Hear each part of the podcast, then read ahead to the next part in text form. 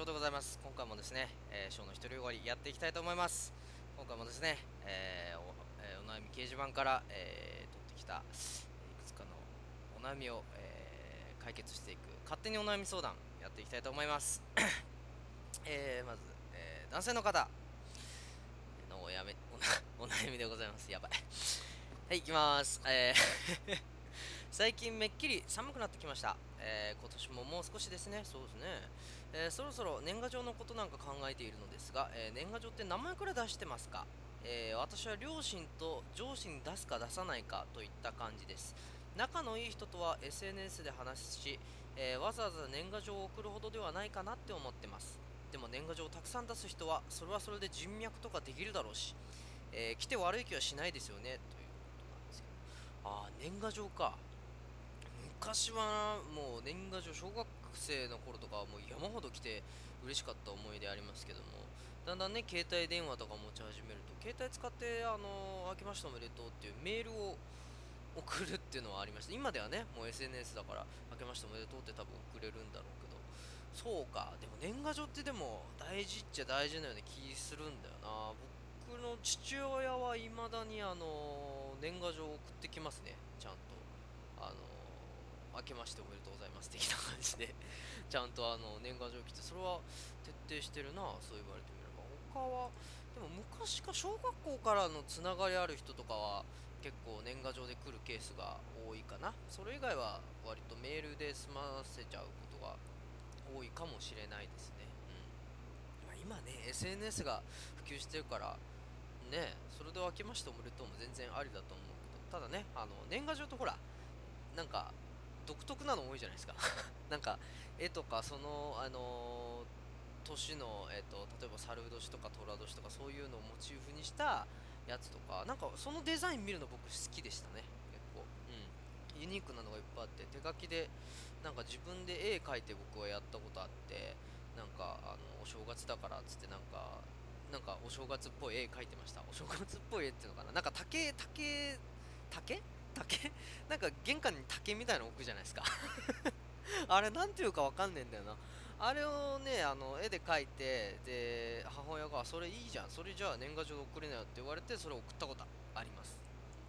まあねだんだんあのなんかデジタル化じゃないけどコンピューパソコンでそういうのも作って送ってきてる人とかもいたんでそういうのを楽しみに見てたのありますね、うん、意外な人から来るとなんか嬉しいですよね。あこいつから来たみたいな。そういうのもね思い出としてありますよ。だから年賀状って大事なのかもしれませんね、うん、さあ、えー次に行きたいと思います。えー、これ女性の方ですね。いろんなお買い物ポイントを貯めてまとめて使ってますか、えーもしかすると期限などで使え使えなくなるかもしれないからあ早めに貯めずに使ってますか？ということですけど。もああね。薬局屋のポイントはね昔よく持ってたしあのねビデオ屋のねポイントがねよくわかんなくなんか結構頻繁に借りてるのになんかあんまりうんその得点がないなっていうのに まあどこか言いませんけど子供頃あって結構ビデオ借りてたんですよ。まあ今で DVD ですけど当時ビデオ屋さんとかあの某レンタルショップで借りてて。でポイントカードあるじゃないですか。まああれは会員カードっていうのかな？いわゆる図書カード的なもんで別にポイントが当時あったかどうかわかんないですけどなんかね得点ねえなとかって思ってたのは記憶にありますね、構ね薬局屋さん便利だから薬局屋さんのポイントはうん期限期限で使えなくなっちゃう前にも早めに使っちゃったりしますかね。いやでも忘れちゃうんだな。例えばあのポイントで例えばこういう割引券あの出ましたよみたいな感じでくれるんですけどそれをよし使おうと思って財布の中入れといてで気づいたら期限なくなっ期限切れしてたとか 結構そういうのあるんで、うん、あのああいうのって多分ね早めに使った方がいいといいと思います、うん、ここぞって時よりはまあまあななるだけあの早めに使った方が、うん、無駄にはならないんじゃないかなと思いますからね。うんさて次のお悩み。えー えーこれ匿名の方ですね、えー全体の数が奇数なのにはーい2人組作ってっていう人頭おかしいんでしょうか？えーこの前学校の先生が授業で「はい2人組作ってください」って言いました。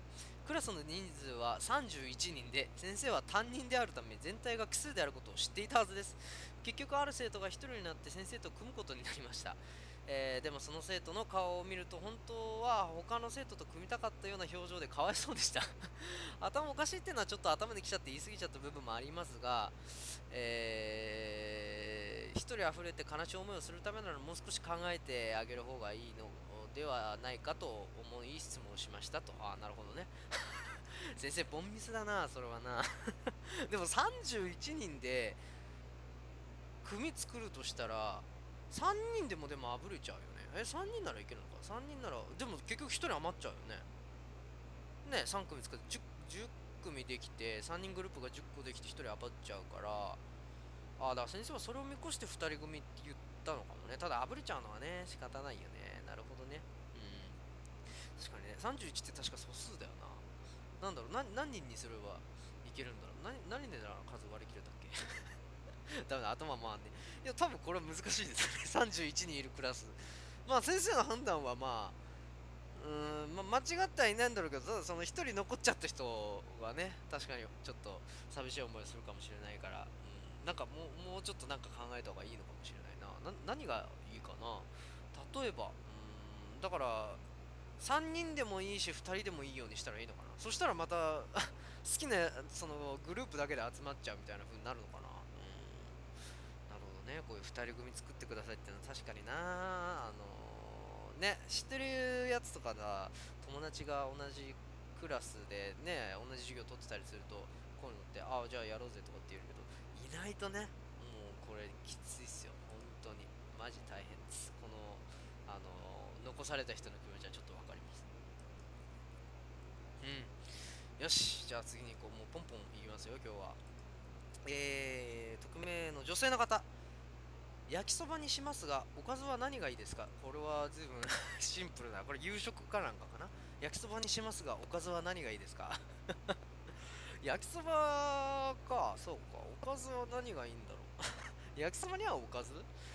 焼きそばに僕はね焼きそばにホルモン入ってるとね好きが好きなんですよ。ホルモン焼きそばっていうの一時期食べてたことあってそれがすごく美味しかったので実はホルモン焼きそばが好きなんですね、うん、であとね焼きそばもう一つ思い出があってあのー関西の方では焼きそばとあの白飯を一緒に食べるケースが結構多いみたいで。でお好み焼きとかたこ焼きもそうらしいんですよ。でまあ僕それ知らなくて。である時にあの近くにあったまあちょっと屋台じゃないけどあのなていうんですか、まあ、屋台っぽいお店を見つけてあここでご飯かあの食べようと思ってご飯買おうと思って。で鉄板焼きみたいなとこであのおじさんが焼いてるんですよ。でメニュー見たら結構いっぱいあって野菜炒めとか焼きそばホルモン焼きそばあとそば飯とか多分関西の人だったからそういういろんなメニューがあって何がいいかなと思って見ててであ焼きそばにしようと思って。であすみません焼きそばくださいって言ったらああええええよみたいな感じで関西の人だったんですよ。であので待っててでシャーって焼いてる途中にあのそのおっちゃんが話しかけてきて兄ちゃんって言われて、兄ちゃん、あの、これ晩飯か？って言われて、ちょうどあの晩飯の時間帯で僕も晩飯を探してたんで、あ、はい、そうです、あの、夕ご飯で食べようと思ってた。あ、そうなんか、わかったわかった、みたいな感じで。で、できたで、みたいなこと言って、あ、はい、どうもって言ったら、あのーその焼きそばの入ってる、まあ、あのー入れ物の脇に飯をこう詰めてくれてて、で、えっ？と思ったら、あの、兄ちゃんな、あのーやっぱり晩飯とか、まあそういうちゃんとしたご飯の時は飯食わなあかんでってって、ご飯を詰めてくれてたんですよ。でも最初ちょっとびっくりしてあまあ確かにね飯食わなきゃいけないっていう意味でまあご飯詰めてくれたのが嬉しいけど焼きそばに合うのかなっていうのが不思議だったんですよ。すごくあの素朴な疑問で。でもありがたいからすいませんありがとうございます。じゃあ負けといたるわみたいな感じで負けと負けてもくれたんですよお題を。で家帰ってねそれを食ったらねうまいったらうまいったら 焼きそばとねご飯合います。まあ確か炭水化物のダブルでいやそんないっぺんに摂取できないっていうのはあるけどあのそば飯っていうのがあるぐらいで正直ねあの一回はねぜひやってみてほしいな。あのわかんない。好みがあるかもしれない。いやちょっと俺はきついわっていうのもあるかもしれないけどなんかお腹いっぱい食べたいなっておかずないなっていう時にご飯と焼きそばっていうのは僕はあるだとます。僕いまだにちょっとたまにやるんですよ。焼きそばあってでどうしようかなと思った時にはじゃあちょっとご飯炊いて食べようかなっていう。それもね実は思い出でじゃそれ以降そのお店にもよく行く行くようになってで毎回のようにやっぱりあの焼きそば頼むとおっちゃんが毎回ご飯を端にバーって詰めてくれてるっていうそういう思い出があるのでなんかこうそうですね。思い出深いですね。ご飯と焼きそば。ぜひね一度ちょっとやって。だからまあこのこまあこの質問に関して言えばその慶応の平沢優じゃないけどまあご飯がおかずみたいな。飯はすごいよみたいな。そういう感じですかね、うん、ご飯すごいですから。ご飯がおかずでいいと思います。はい。そんな思い出の話でした、えー、続いていきたいと思います。次は何でしょうかな。そうだな。じゃちょっとうん。ちょっとデートの話っていうのをねちょっと見つけてね面白いなと思って。ちょっと読んでみたいと思います。えー、二十歳の男性の方。ですね。デート計画で悩んでます。今度好きな女の子と水族館に行きます。その水族館は、えー、5時から夕方5時から、えー、水族館の中にイルミネーションが点灯します。どうせならそれを見に行きたいのですが集合時間をどうしようか迷っています。遅めに集合時間時間を設定し、えー、点灯の時間に合わせて水族館に行くか。早めに集合して一度水族館を回った後点灯したのを少し見に行くか。とりあえずこれが僕の案ですが同じのを2回見るのはどうなんですかね。自分は大丈夫だと思うのですが、えー、他にいい意見やアドバイスお願いします。そしてその後告白しようと思っています。どんな場所でするのがいいのでしょうか。その他アドバイスよろしくお願いします。ちなみにお互い大学生です。というピュアでいい悩みだなこれ。いいな水族館。超生きて。江ノ島水族館に行きたい。江ノ島水族館にねあの男2人で行ったことあるんですよ。あのそうそうそうあのー、藤沢に住んでる友達が当時いてあの 学校終わった後にねあの水族館行こうかっつって2人で男2人で行った思い出があります。思い出なのか分かんないけど。デートで来るんだろうなこういうとことか2人で行ってましたよその時。いやいいねこれ。そうなんだ。5時からイルミネーションが点灯するんだ。いいですね。ああそっか集合時間か。いや俺だったらそうだな。時間に合わせていくかな。ちょっと遅めに。あでもそうか。遅めに会っちゃうと遅い。だって5時って結構遅いですよね。だからどうなんだろう。計画何をしたいかにもよるよね。その前に。だからご飯食べたいなとかちょっと水族館の周りにどこの水族館か分かんないけど江ノ島水族館だったらまあそんぐらいに行くのもあるのかもしんないけど俺だったらね江ノ島に足伸ばしますけどね。江ノ島も一周してから水族館まあそれ疲れるだろうな。江ノ島行ってから水族館疲れんだろうな。うんどうしどうしようか。うんそうだな。まあそうか告白を考えてるんだったらでも遅い方がいいのかな。どうなんだろう。俺だったらどうするかな。僕結構夜型人間っていうまあそういう言い方もあれなんだけど僕だったら遅めに集合して点灯時間に合わせて水族館行きますかね。なんかうんその前にわちゃわちゃやっちゃうとちょっと疲れちゃうかもしんないしうんそれがイルミネーションが目的で行くんだったら、まあ、はっきりとイルミネーションを見に行こうよっていうふうに言ってでこの時間にあるから行かないみたいな感じで言えば普通にいいんじゃないかな、うん、でその後もね告白。ですね。なんかどういうとこで告白するんだろう。わからないな。僕告白のね思い出はね悪いことばっかなんですよね。告白しようと思ってもキレられたりとか 合格しようと思ってもなんか嫌な気を察して言わなかったこともあってそれは確かにあの言わなくて正解だったんですけどもだから実はね人生で一度もね告白できたことないんです。男としてねこれ俺ねすごく恥ずかしいなってちょっと思っちゃうんですよね。なんか自分ではっきりとあなたのことが好きですって言えないのは男として俺どうなんだろうってちょっと思っちゃってるのでうですね。僕もこれアドバイス欲しいです。どんな動画でするのかね。なんか自然にやった方がいいような気もするんだよな。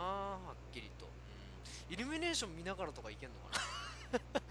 でも聞いてなかったよね。え？何？とかって言ったらさえ、え？ー、ってなるから。うんこれは難しいですね。僕も知りたいです、うん、さあで、えー さてもう一つデートのねお悩みじゃないけどあるんです。27歳男性の方。なんか男性多いな今日は。えー、デートの終わり時間の指定を受けた時、えー、女の子の女の子とデートの約束をしましたが、えー終わり時間の指定を受けました。次の日は休みだと知っています、えー彼女には他にも相手がいて天秤にかけてもらってる状態。えーそうなんだ。夜の食事デートをしていることは知っているので、え次の日が早いかその相手とのデートだと思います。俺とのデートの後もう一人もう一人とのデートと聞くのはルール違反でしょうか？気になって仕方ありませんが自分が聞かれる側だと思うと複雑な気分です。聞くのはありですかうんこれはなかなか複雑な事情。うわ天秤にかけてすごいな。すごい人だな。なるほど。えー、っとですね これはえー、俺だったら聞かないかなそれは。だって天秤にかけてもらってる状態って知ってるんでしょ？そこをあえて俺だったら言わないかななんか。だってねそれはえまあそうだけどって向こうは答えるしかないだろうしまあ違かったらね、まあ、違うって言うだろうけども、うん、あんまりでも僕そこ根掘り葉掘り聞くタイプじゃないですね。うん。結構ねそうだな。僕の体験で言うと結構まあ誘ったりとかするんですけどまあ断ることもまあありますわ。そういう時って別にその何理由ってはっきりしないこと多いと思うんです。例えば、まあ、ちょっと用事があってとかちょっとこの日はうんダメだったみたいなそんな感じのことをまあ言われるんです僕は。だから僕はあんまりそこはねあの根掘り葉掘り聞かないようにしててあ嫌なんだなとかあるいは本当に何かあるのかなって別にそこはあの気にしないというか、うん、その昔ね「ワンピースのサンジが言ってたのをね思い出すんです。そういう風にあの返された女の嘘は許すのが男だっていう。名言がね、うん、だからあのたとえ嘘でこうちょっとその日は用事あるんだっていうのもなんか向こうの優しさとして僕は捉えてしまうので傷つけないためにごめんちょっと用事あるっていう風に言ってくれたんだっていう風にするんであんまり根掘り葉掘り聞かないようにしつこくはしないようにしてます。ただねこの終わり時間の指定を受けた時っていうのは若干心当たりがあってあのーまあある人と、まあ、デートというかまあ普通にご飯を食べに行った時の話なんですけどもまあその人もその方は僕よりはるかに年下なんですよ。もうすごい年下で。であのーまあ普通にご飯食べてで俺はまあご飯食べた後ちょっとあのブラブラ歩こうかな一緒にと思ってたんですけど向こうはあのあとちょっとで迎えが来るんでみたいなこと言われてちょっとびっくりしましたね。うん。あ迎えを要請してたんだみたいな。だからね多分あのご両親かなんかが多分相当気にあの箱入り娘じゃないけど そういうふうに大事になされてるのかまあ本当になんか用事あったのかわかんないですけどわわかんないです。どういう状況なのか。まあそこはねなんでとかあこの後なんかしようと思ってたのあのとかあの歩歩いたりね見に行こうと思ってたのにとかっていうことはなくあのあそうじゃあまたみたいな感じで なったんですけど確かにね終わり時間の指定を受けた時ちょっとくりするよね。